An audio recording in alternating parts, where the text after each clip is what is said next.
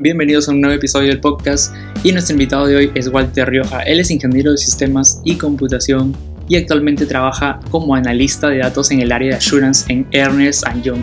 Para quienes no saben quién es Ernest Young, es una de las Big Four más grandes firmas de auditoría en el mundo. Y bueno, hoy tengo el placer de tenerlo aquí en el podcast, así que atentos a todos los detalles y vamos a conversar con Walter Rioja. Hola Walter, ¿qué tal? ¿Cómo estás? Eh, bienvenido al podcast y se me hace de verdad un placer tenerte aquí para conversar sobre, sobre muchos puntos. Eh, quería comenzar por cómo encontraste literalmente esta pasión por los análisis de datos, eh, porque hasta antes de terminar como la, la universidad medianamente, aún no tenías encontrado a qué te querías enfocar mucho. entonces como, o quizás sí, pero mi pregunta va, ¿cómo es que dijiste de lo amplio que es la carrera, eh, a esto me voy a dedicar. Ok, ¿qué tal, José? Me encantaba estar aquí. Muchas gracias por la invitación.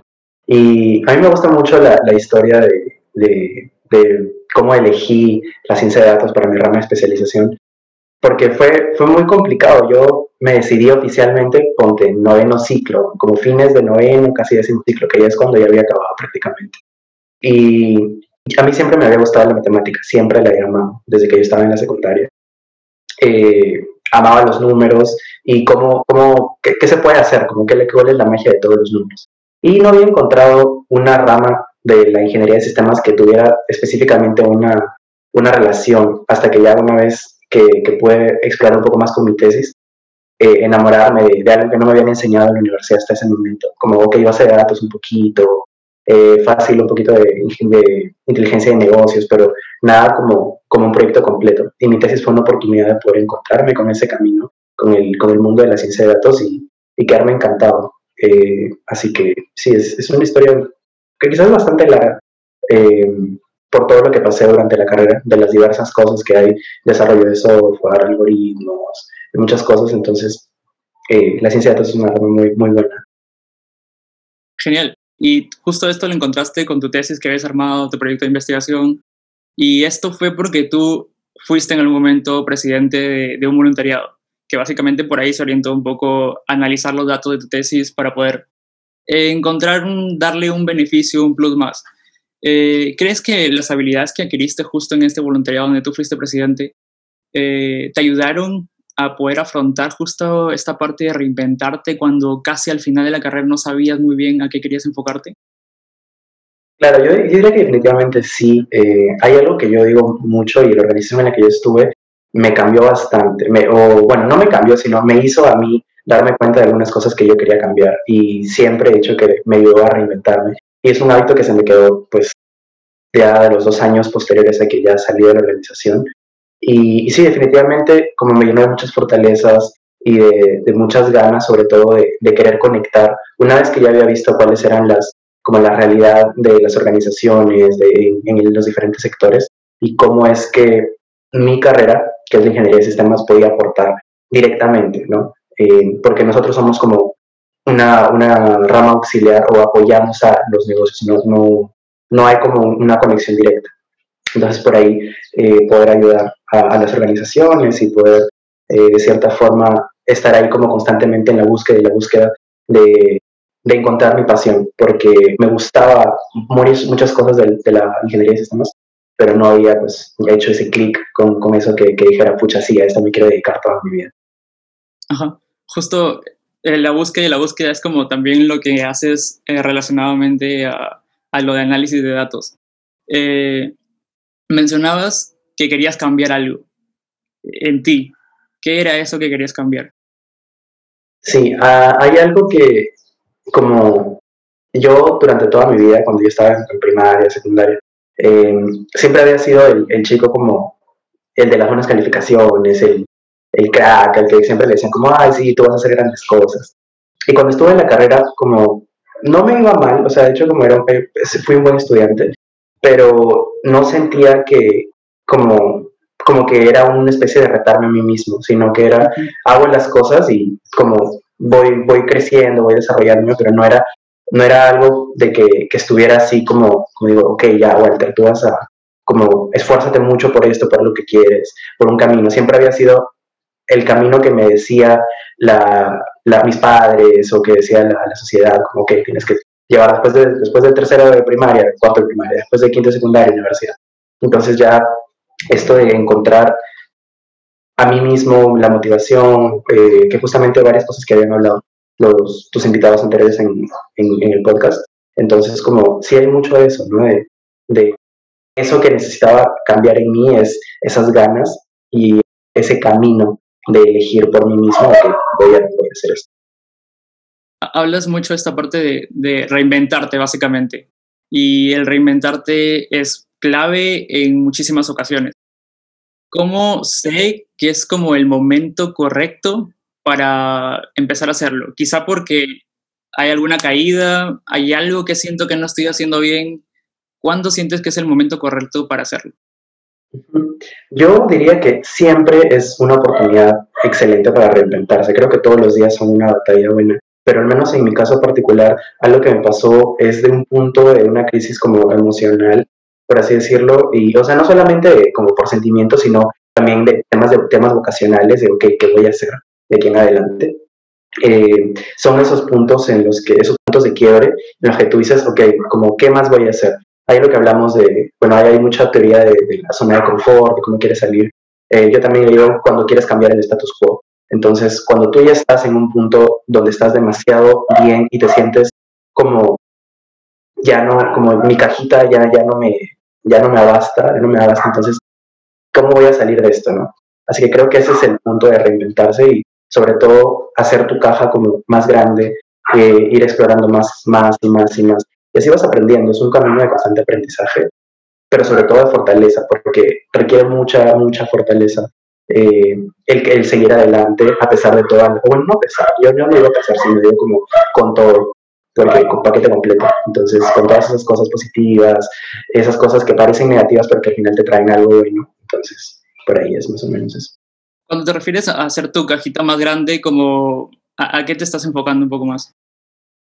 Ok, a, lo que sea que tú quieras trabajar. Por ejemplo, yo eh, al principio, mi, como mi trabajo de, de, este crecimiento era en temas personales, temas de habilidades blandas, eh, relacionados a liderazgo, trabajo con otras personas, relaciones interpersonales, eh, porque yo era un muy buen jugador o sabía muy bien cómo jugar solo, pero no cómo hacer que el resto de personas pudiera, pudiera funcionar, que es justamente temas de equipo, sinergias y cosas así.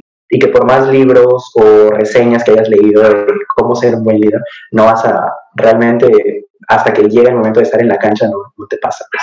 Entonces, primero fue así, después fue ya con temas más funcionales, hard skills, eh, programas, software y cosas así que, que, que aún no lo permiten.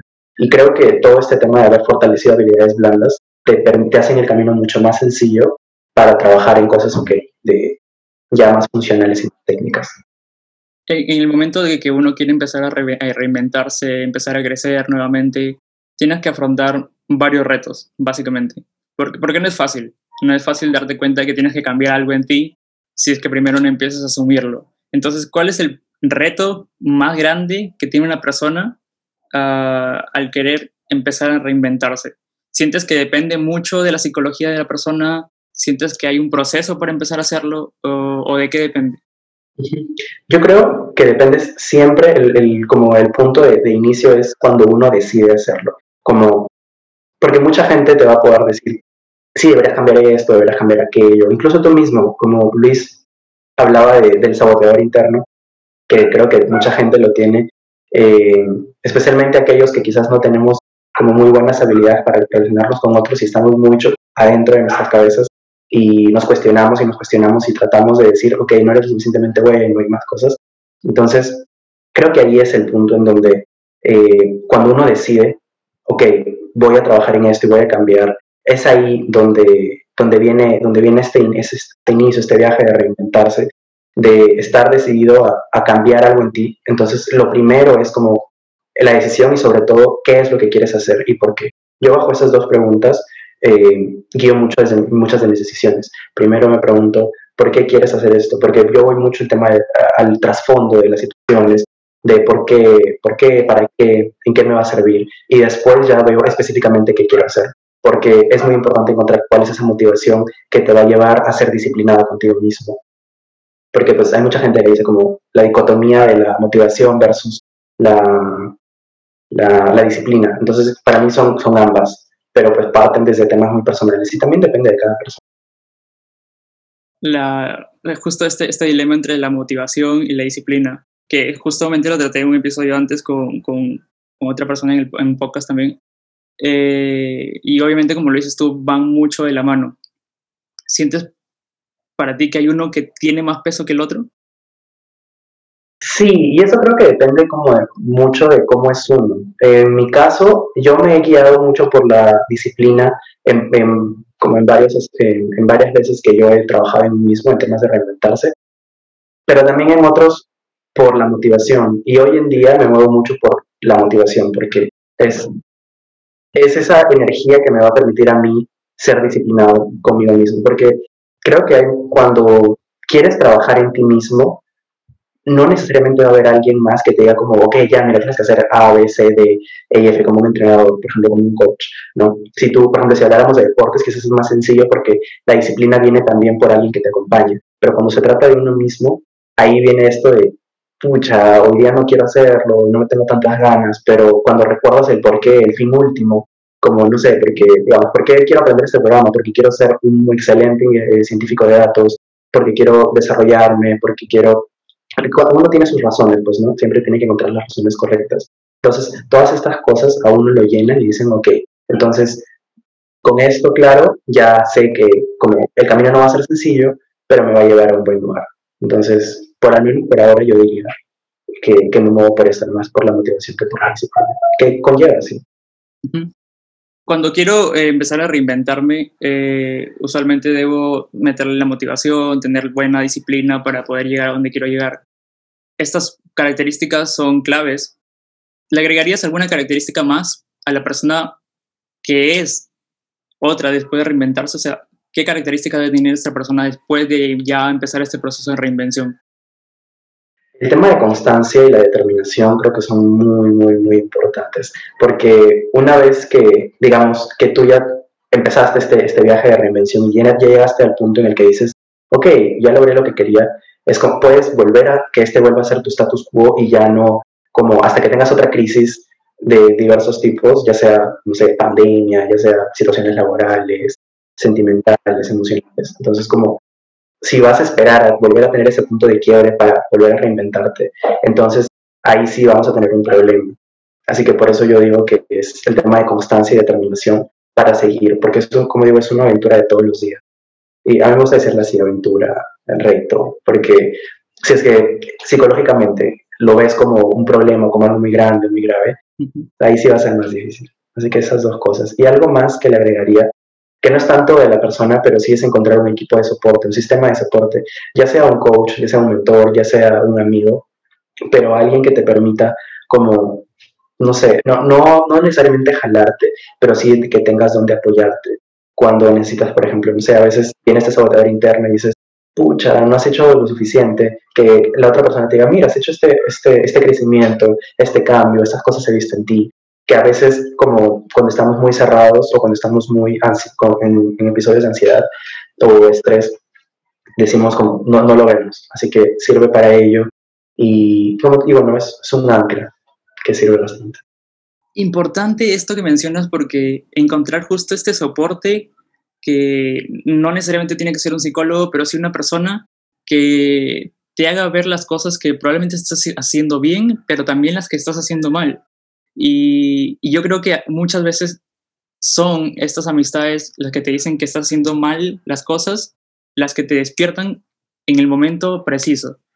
Eh, ¿Crees que estas amistades son las que terminan valiendo más finalmente? Yo diría que tienen como, digamos, 50-50. O sea, es, es, importante, como es mucho de lo que haces, como del trabajo que tienes uno, porque acá hablamos de proyectos personales, es uno trabajando en uno mismo pero tener a otras personas es como hace el viaje más o hace la aventura más llevadera, hace que los retos no sean tan complicados, hace que tú puedas tener a alguien con quien, con quien coincidir. Y no necesariamente eh, hablamos de solamente, eh, digamos, amigos, sino también pueden ser a veces eh, líderes, digamos, si estás trabajando o algún docente, si estás estudiando, personas que te puedan permitir herramientas o que puedan servirte a ti como una aspiración o que te puedan brindar retos de diferente forma Entonces, yo creo que sí, definitivamente es importante contar con otros para poder seguir autosuperándose y poder tener como una especie de modelo de referencia. Hace un momento también tratabas, bueno, ahorita la parte de autosuperación, pero también el punto de quiebre. Eh, ¿Cómo controlo para no caer en este punto de quiebre? Hablabas de la constancia, pero muchas veces ya justamente estas crisis, eh, como pandemia, por ejemplo, como mencionaste, eh, y te desvían totalmente quizá una mirada. ¿Cómo controlo eso? Porque, por ejemplo, tú ya tenías el enfoque de análisis de datos metido en la mente y ya sabías que eso querías. Llegó pandemia y entraste a trabajar justo en una empresa de las más grandes de análisis de datos. O sea, la pandemia no te desvió en el pensamiento que estabas, más bien te fortaleció. ¿Cómo es que justo eso puedo tomar, o las personas que escuchan, eh, para no caer en estos puntos de quiebre y encontrar estas como barreritas eh, para más bien impulsar algo que tengo en mente? Yo creo que depende mucho de la perspectiva. Hay algo que a mí desde hace muchos años se me quedó y es esto del 90-10. De, de, todas las cosas que te pasan en tu, en tu día o en tu vida, el 90% no tienes control, pero el 10% sí. Entonces, el, el mundo puede estar súper complicado, hay muchas, hay muchas, muchas cosas difíciles, pero ese 10% que tú aportas es cómo tú vas a tomar esto, como de qué forma le vas a ver el, el mejor lado.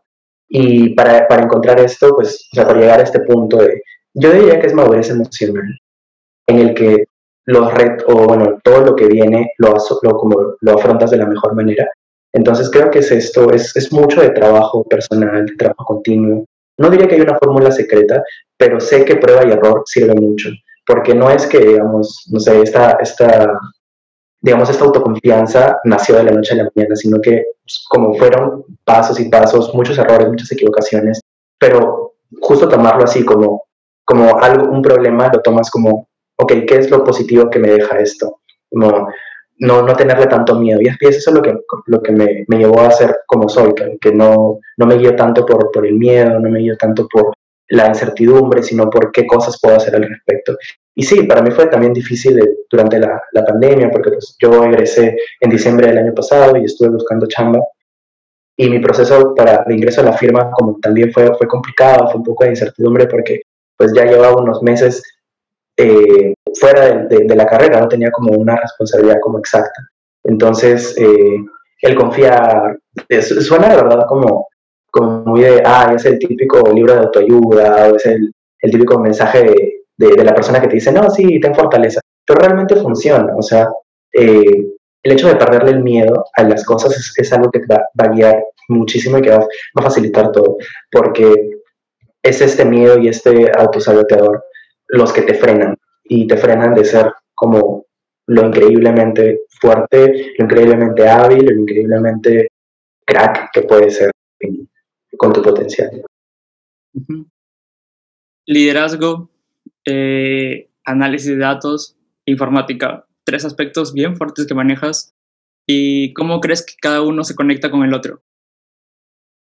De hecho, me costó mucho encontrar este punto en el que eh, ¿cómo, ¿cómo hago que todo coincida? ¿no? Porque yo cuando estaba en organización quizás me enamoré más del tema de soft skills que, que de hard skills. Entonces yo decía, la carrera realmente es esto, porque me encanta, me encanta mucho esto de trabajar con personas, este tema de, de superación y más cosas. Entonces no encontraba cómo. Y después fue como, ok, ya dejé, ya dejé esto, estoy enfocándome más en la carrera y ahora cómo hago para aprovecharlo, ¿no? Y creo que la ciencia de datos es la oportunidad, como es, es, es un punto muy, como que con el que hice match, que, que también hay, hay muchas otras cosas que podrían hacer los demás, pero al menos a mí me funciona en el hecho de la ciencia de datos es una rama que es relativamente nueva, o sea, Big Data ya es un concepto que ya quedó atrás, pero que era boom en 2015, por ejemplo. Entonces, eh, es relativamente nuevo, sobre todo hoy en día que los datos han explotado con el tema de, con, con lo de la pandemia. Eh, pero sí, hay muchas cosas que se pueden hacer porque de por sí, ¿en qué consiste la, la, ciencia de datos? Es qué poder tú le das a la información, porque la información es el activo más importante de una organización, de una empresa.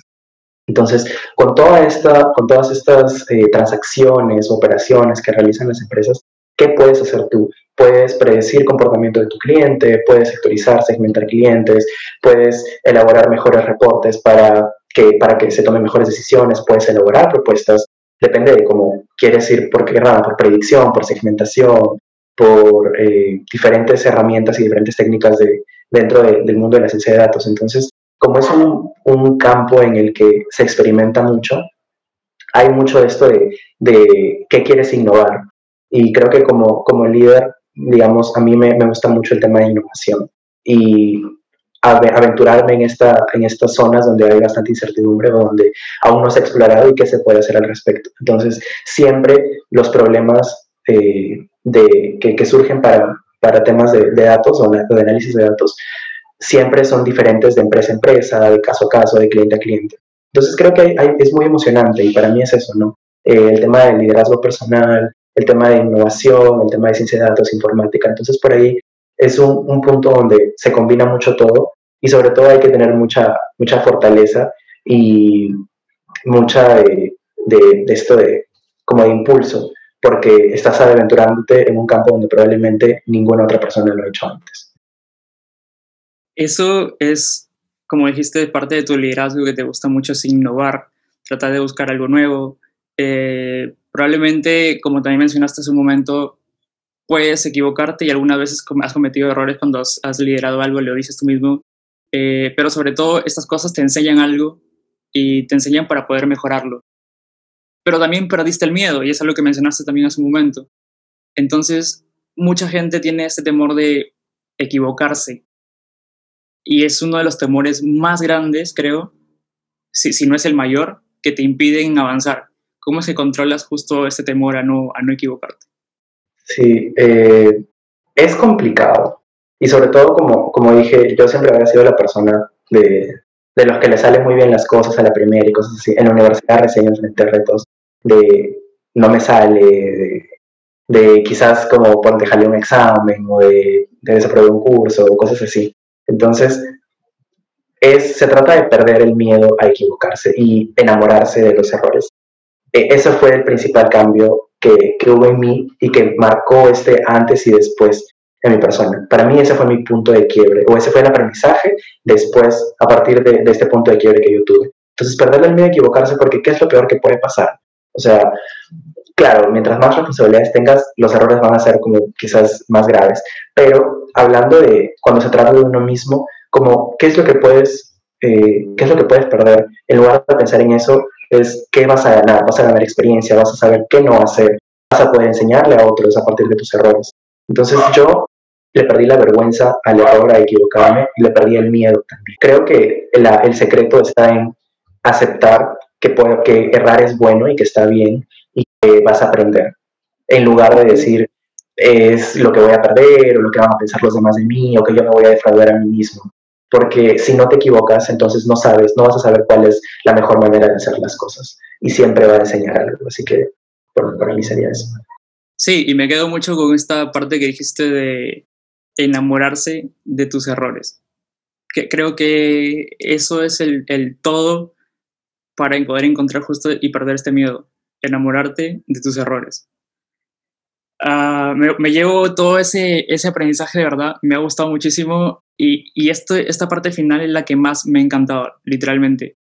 Eh, ya no nos queda mucho más tiempo y me gustaría ir a las preguntas de cierre, que básicamente es un ping-pong, te pregunto algo, me respondes lo primero que se te venga a la mente. ¿Te parece? Sí. Vale. Eh, ¿Un deporte?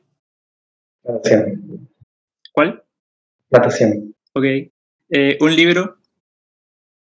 Ya, a mí me encanta El Principito porque es, eh, es un libro para mí de adultos escrito para niños y tiene aprendizajes muy buenos que me, que me llevo desde los seis años. Sí, sí, y te cambia mucho la idea de cuando lo lees de niño y cuando lo lees de grande. Muy bueno. Sí. muy bueno, muy bueno. Eh, ¿Una comida favorita? Ah, norteña, ceviche, infaltable. Buenísimo. ¿Un mentor o persona que admiras? Ya, súper cliché quizás. Eh, escuché las entrevistas anteriores de tus, tus, a tus invitados y muchos decían sus, sus, líderes, sus jefes, pero para mí es mi mamá. Mi madre como es un ejemplar de fortaleza de crecimiento y de como muchas de las cosas buenas que soy ahora es por ella. Y porque ella ha sido mi principal como mentora durante mi vida. Buenísimo, importante. Una virtud. La determinación. Un defecto. Mm, soy muy terco. Ya. Eh, esto probablemente contradiga un poco lo que hemos mencionado hace un momento de la conversión, pero igual siento que toda persona tiene un miedo. Entonces la pregunta sería un miedo. Ya. Eh, como también voy a coincidir con tus invitados anteriores, el hecho de no, no sentir que, que cumplí con lo que tenía que hacer. Y esto no es necesariamente como, ok, la meta que me establezco, sino hay una frase que yo uso mucho y es de morir vacío. Al final del día tengo que estar vacío porque siento que di absolutamente todo y no dejé nada, no me quedé con ganas de algo.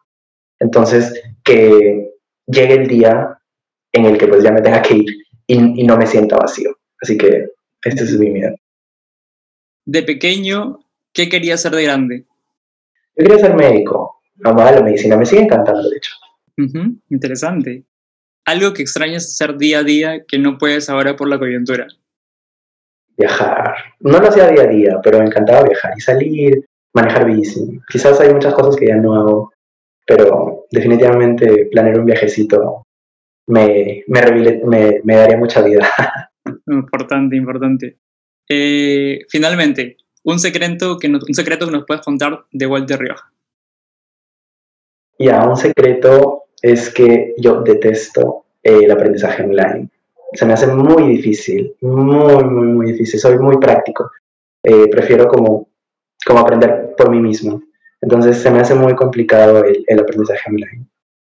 Buen punto, buen punto. vale, bueno, esas han sido un poco las preguntas. Y no sé si quisieras decir algo antes de cerrar toda esta conversación. Eh, pues sí, como con lo último que dije, eh, perder el miedo a equivocarse es, eh, es vital. Como realmente hay un cambio en uno una vez que pierde el miedo. Así que equivocarse es bueno, errar está bien y lo importante es ser resiliente y mirar con, con los mejores ánimos todo lo que se venga porque más aprende el que se equivoca. Y hay una frase que le dice, eh, un mar en calma no hizo un buen marinero. Así que con eso me gustaría despedirme. De verdad, muy eh, motivador toda esta parte y te agradezco muchísimo que hayas tenido el tiempo para poder compartir eh, estos aprendizajes no solo para mí, sino para la gente que te va a escuchar.